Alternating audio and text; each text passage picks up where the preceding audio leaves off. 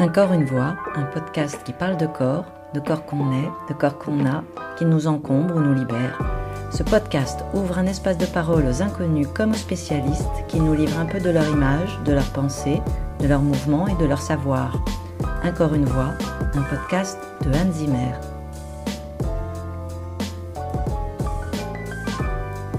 Bonjour à tous, je suis heureuse de vous retrouver pour cette première saison d'Un corps, une voix dans les épisodes qui vont suivre, j'ai rencontré des personnes qui se posent la question du corps à travers un événement qui a bouleversé leur vie, ou bien par la pratique d'une activité qui met en jeu le corps, qu'elle soit artistique, sportive ou liée au bien-être. Bonne écoute!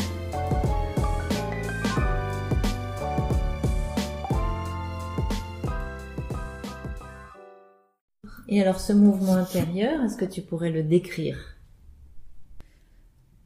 Déjà la vie, c'est le mouvement. Enfin, voilà, la respiration, la vie. Je pense qu'on est euh, qu'on est animé. Enfin, voilà, l'âme aussi. Moi, enfin, anima, c'est l'âme, et, et que mais que souvent euh, on n'a pas le temps d'être à l'écoute de ça, ou on est dans du mouvement fonctionnel, ou on est pressé, on est stressé, on a des habitudes, bon, qui font que euh, ben, qu'on laisse pas, qu'on verrouille quoi un petit peu ça et qu'on qu'on laisse pas s'épanouir euh, ce mouvement-là. Ce mouvement-là, voilà, ou qu'on on l'oublie même. Mm. Mm. Parce que quand même, on est soumis à beaucoup d'injonctions. Enfin, on se met, euh, voilà.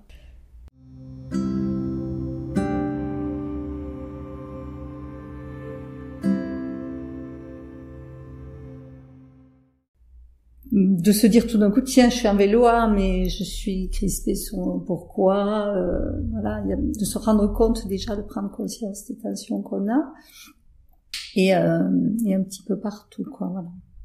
Donc euh, du coup euh,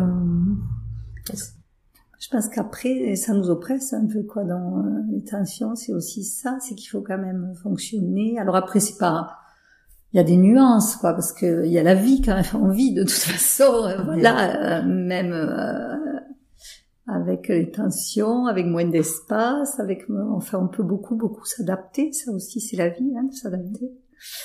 Et mais bon c'est dommage aussi quoi de de ne pas être à l'écoute de ça de, de se donner la liberté voilà Souvent, j'oublie d'être libre. J'avais, j'ai ça chez moi parce qu'il y a une personne à Toulouse qui a travaillé sur les mots. Et en fait, il y a une petite affiche et j'ai ça, je le vois tous les jours parce que c'est vrai qu'on se met des, des exigences, des, des tensions et aussi mentalement, voilà. Et en même temps, on en a besoin. Enfin, on vit de compte. On est obligé à des moments de se contraindre, voilà. C'est, mais, euh, et alors, comment euh, comment se marient euh, les contraintes et la liberté hmm. ben, je pense de toute façon les contraintes, enfin même euh, d'être au monde aussi. Il y a une, enfin voilà, on est soumis à la pesanteur, on est soumis à des lois biologiques déjà, donc de toute façon il y en a et la liberté, elle a quand même ça aussi en toile de fond. Enfin, voilà, il y a un cadre quand même. Mm. Je pense pas la liberté, euh, mais. Euh, Et qu'est-ce qui fait qu'on oublie d'être libre? Mm. euh, Une part d'éducation. Enfin, pour moi en tout cas, je pense ouais, quand même de dans la culpabilité, dans euh, ce qu'on doit faire. Enfin, une certaine forme de devoir et euh, voilà, ça peut être ça. Enfin, moi, je suis un peu de ces générations, même si après, bon, euh, finalement, je pense qu'on m'a donné aussi beaucoup. Euh, c'est pas, c'est un, c'est un c'est quelque chose qui est référencé plus à une époque et et puis aujourd'hui, je dirais plus que ça va trop vite, par contre. Enfin, dans les gens que je vois, et puis qu'il y a une perte de sens. Enfin, et que c'est pas forcément mieux, voilà. Donc, euh, il y a peut-être une impression de liberté comme ça, mais revenir à l'essentiel et puis pouvoir transformer effectivement des transformations lentes. Et euh, mais du coup euh, qui aussi euh, bah, peut-être en plus de chance d'être dans la durée quoi enfin de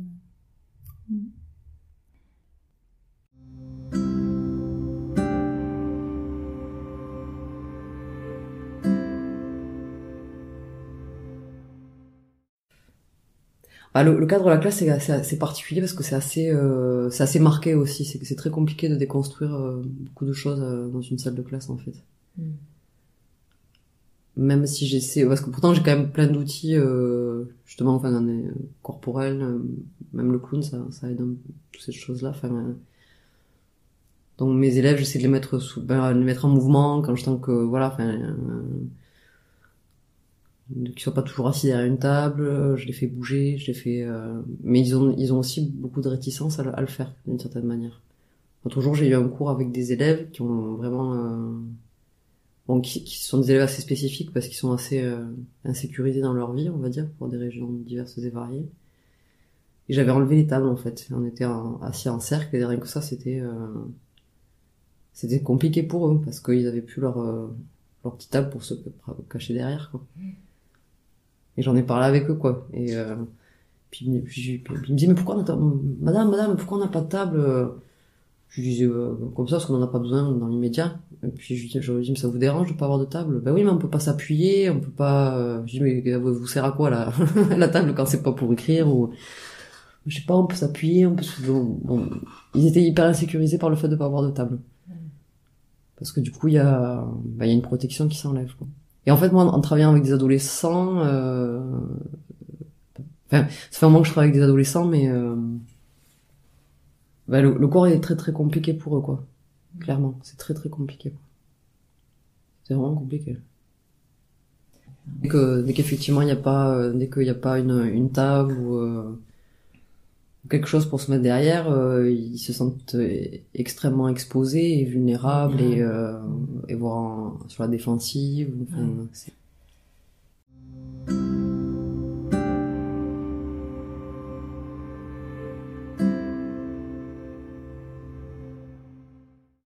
Et qu'est-ce que tu fais comme activité corporelle Oui. Euh, alors moi j'ai fait, j'ai une histoire, euh, j'ai fait des, milliards de choses.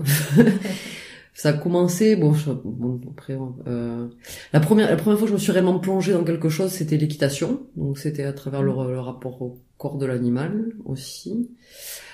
Euh, donc ça, ça, parce que moi, je, je fonctionne par par euh, par espèce de passion qui dure euh, qui dure un certain temps. Puis après il y a, il y a, y a des cycles. Donc j'ai eu mon premier cycle c'était l'équitation. Ensuite j'ai eu un autre un deuxième cycle euh, ça a été la capoeira. Ah. j'en ai fait pendant dix ans de manière très intensive. Euh, comme c'est quand même une discipline assez euh, physique pour pas dire violente euh, à certains égards euh, ben j'avais pas mal de problèmes de genoux, de problèmes divers et variés. J'ai nagé, j'ai fait du yoga, j'ai fait du qigong, j'ai fait plein de choses diverses et variées. Euh, à la capoeira aussi on fait de la musique, on fait du chant, donc j'ai fait du chant aussi, voilà. Et puis euh, au bout d'un moment le cycle s'est achevé, plus ou moins quand ma fille est arrivée, je euh, la grossesse m'a fait prendre compte. Enfin, avec la grossesse, je, je, me sentais en décalage avec la capoeira, j'avais plus euh, pas envie de forcément de faire ça. Et puis bon ça fait longtemps que j'en faisais aussi puis j'avais fini par me demander un peu pourquoi euh, si j'en faisais par habitude ou si j'y trouvais encore réellement mon compte quoi. Donc ben, la grossesse a été l'occasion de faire une pause. Et puis la pause m'a révélé qu'en fait je j'étais plus vraiment là dedans en fait. Mon rapport au corps quelque part avait changé aussi. Bon aussi par rapport à ce que ça offre comme capacité de d'expression de soi et tout ça et entre temps, j'avais commencé à faire du clown. Et maintenant, là, ça fait euh, presque sept ans que je fais du clown. Voilà. Donc maintenant, voilà, après l'équitation, la capoeira, maintenant j'en suis au clown. Voilà. D'accord. Et, euh, et donc j'ai commencé à faire du clown. Alors je me, suis, je me souviens plus très très bien quand. Au début j'ai fait quelques stages comme ça et maintenant c'est vraiment un truc qui me qui m'habite pas mal et euh, c'est une sorte de choses dans lesquelles je ouais. enfin qui se qui se parlent et se répondent bien je trouve. Ouais. Voilà. Alors, ben, est-ce qu'on peut rentrer un petit peu dans cette technique du, du clown, ouais. euh, dans ce qui, ce que tu y trouves et, et, et, qu'est-ce qui se passe pour toi qui est, qui est différent de, de ton quotidien? Euh, Alors bon, maintenant ça, ça me paraît de moins, de manière moins euh, fulgurante qu'au début, mais euh, bah, au début c'était un peu de pouvoir euh, bah, explorer, euh, m'explorer et explorer tout ce que je montre pas quelque part aussi. Hmm. ou tout ce que je peux pas ou ne veux pas être pour des raisons diverses et variées. Et, euh, et c'est pour ça que le clown, j'ai trouvé ça, euh, je trouvais que c'était un champ d'exploration chouette parce qu'en fait, on peut aller absolument n'importe où et euh, et puis c'est que on, on se on s'expose beaucoup en clown, c'est-à-dire le clown, c'est vraiment le, enfin, je sais pas, je, je... après je connais pas tout, mais des fois j'en suis à me demander s'il y a quelque chose qui est plus exposant que le clown en réalité, parce que le, clown c'est vraiment euh, en clown, on, se met, c'est toujours soi. C'est pas, enfin, euh, bien sûr, il y a, y a, un personnage, mais le personnage, il, euh, c'est quand même, c'est pas comme au théâtre. Au théâtre, on, joue quelqu'un d'autre. Hein. Au clown, euh, on peut jouer quelqu'un d'autre, mais on est quand même, on se montre quand même tel qu'on est. Enfin, en tout cas, dans la, on a un petit groupe d'amateurs, parce que moi, je suis amateur, donc on pratique tous les lundis soirs. Et puis euh, le clown c'est bizarre parce qu'il y a des fois on a l'impression de comprendre des choses et puis deux minutes après on comprend plus rien. Et euh, là, là actuellement je suis un peu dans le truc où je comprends plus rien donc j'aurais des fois du mal à en parler, à en parler. Ben, en, plus il y a, enfin il y a ce truc au, début quand on commence le clown, bon on, connaît rien donc on arrive un peu, on débarque un peu euh, sur scène sans trop savoir euh, ce qui va jouer, ce qui joue, enfin. Euh, et euh, après, bon, après, après c'est différent de quand on est en, posture de d'enseignement, enfin d'apprendre. Puis quand on joue, alors moi j'ai commencé à jouer il y a pas très très longtemps, donc là en jouant, ben on a, il y a quand même un personnage, il faut refaire, ce qui au début est très difficile. Et euh, donc voilà, c'est deux choses différentes. Il y a le côté, euh, le côté où on expérimente et le côté où, on joue, on joue, donc on refait. Donc là effectivement, il faut retrouver des euh, des points d'ancrage qui en général sont corporels évidemment euh, pour pour reconstruire le personnage quoi. Mmh.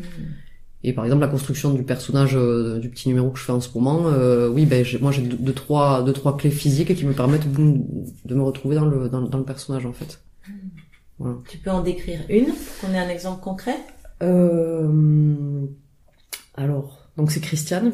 Euh, Christiane, elle a le poids du corps vers l'avant, c'est-à-dire que je je je j'ai besoin de me lever pour le faire.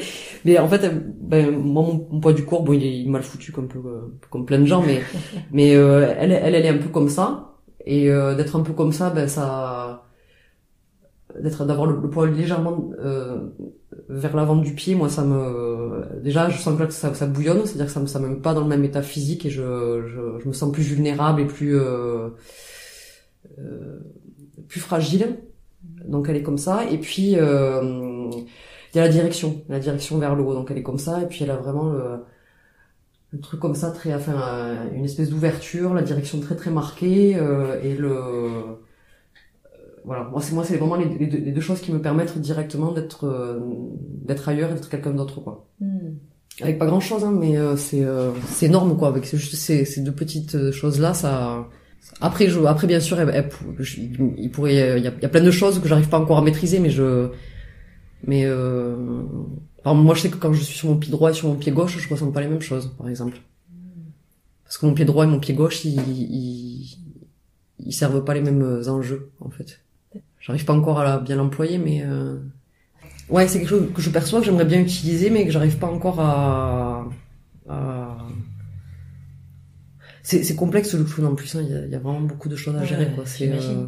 par, par exemple quand on travaille en clown, ben il y a beaucoup on peut soit partir par exemple d'un état ou d'une émotion euh, et voir ce qui se passe dans le corps, ou alors on peut faire le trajet à l'inverse, c'est-à-dire que euh, je peux marcher, euh, changer mon poids du corps, voir qu'est-ce que comment ça me transforme euh, émotionnellement ou dans quel état je me trouve. Hein. Enfin, euh, ça peut se passer dans les deux sens en réalité quoi. Donc soit on peut observer, se mettre dans un état et observer ce qui se, passe physiquement, ou alors on peut se faire des expériences euh, pour voir ce qui se passe euh, enfin j'arrive plus à parler par exemple je change mon poids du corps tiens qu'est-ce qui se passe si je si je mets mes épaules en arrière qu'est-ce qui se passe si je mets mes épaules en avant enfin c'est c'est assez infini quoi.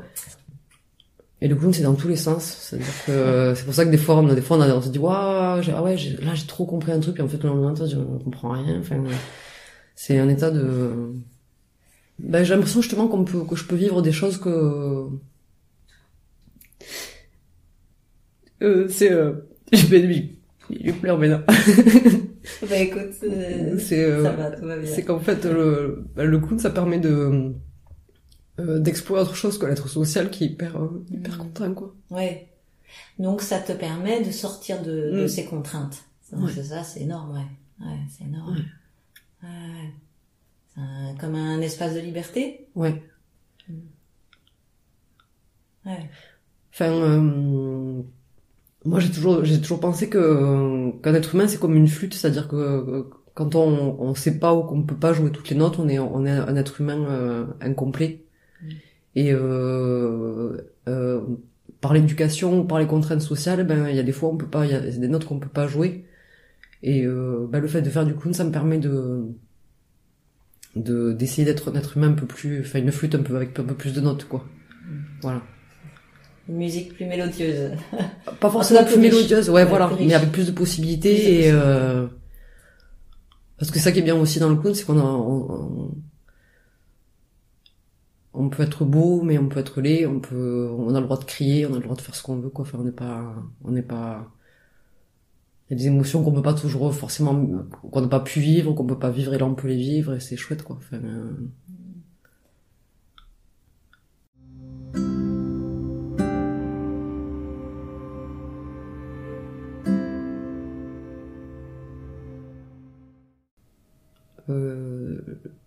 j'accepte mieux l'impermanence dans la relation humaine, on va dire. Une histoire de mobilité aussi, certainement, c'est-à-dire... euh, Ouais. Mm. Quelque chose de cet, autre, de cet ordre-là, quoi. Enfin, l'impermanence, alors l'impermanence, ça peut, ça peut être avoir une connotation euh, négative, peut-être. Mais après, ça dépend, non, c'est c'est une histoire de jugement de valeur aussi, que- ce qu'on met derrière, mais... euh, Oui, le, enfin, le, pas pareil, c'est une histoire de mobilité, du- toujours du, du mouvement, quoi. C'est-à-dire que euh, les choses, elles sont pas linéaires, elles sont pas figées, elles sont pas... Et que l'essence de la vie, c'est le mouvement. Mm. C'est comme un électrocardiogramme, cardiogramme quand il, quand ça oscille de bas vers le haut, c'est qu'on est en vie, puis quand il est linéaire, eh ben on est, on est mort. Et la vie, c'est un peu, c'est un- le mouvement de la vie, c'est, c'est, voilà, c'est, c'est du mouvement. La vie, c'est du mouvement, c'est tout le temps en mouvement.